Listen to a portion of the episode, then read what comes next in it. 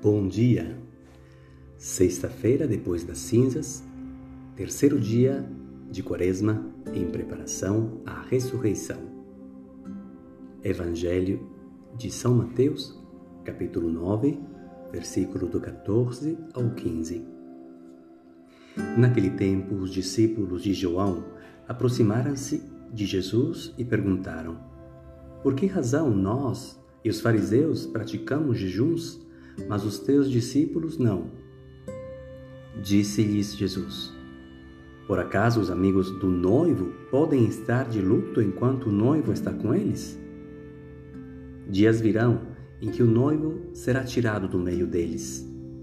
Então, sim, eles jejuarão.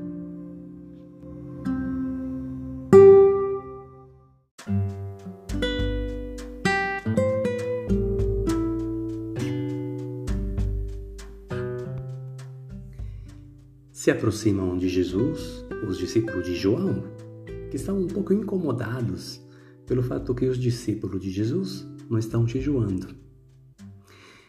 Os fariseus e os discípulos de João falam de preceitos de jejum. E Jesus fala toda uma outra língua.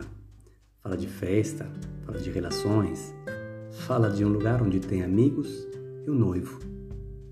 Já pensou Jesus vestido à festa para o casamento com a humanidade? Sim, Jesus é o esposo da humanidade. E esse é o horizonte da nossa quaresma, a ressurreição, a festa final para todos. Mas Jesus ainda não está pronto para o casamento, porque está crucificado nos marginalizados da história, nos pequenos, nos pobres, no povo LGBTQ e mais nos indígenas e nas pessoas que estão pisadas pela sociedade. Então, até que Jesus está crucificado, ainda não está pronto para poder vestir a festa das bodas.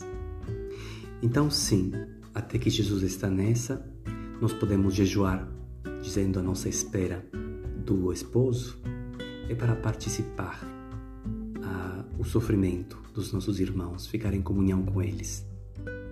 Deixa então que o teu jejum, quando ele houver, seja uma expressão de um amor muito grande pelo esposo esperado e possa ser um sinal de profecia, de anúncio do amor recíproco e de sinais de participação ao sofrimento dos irmãos. Então, sim, depois poderemos festejar juntos e não terá mais jejum. Ótimo dia!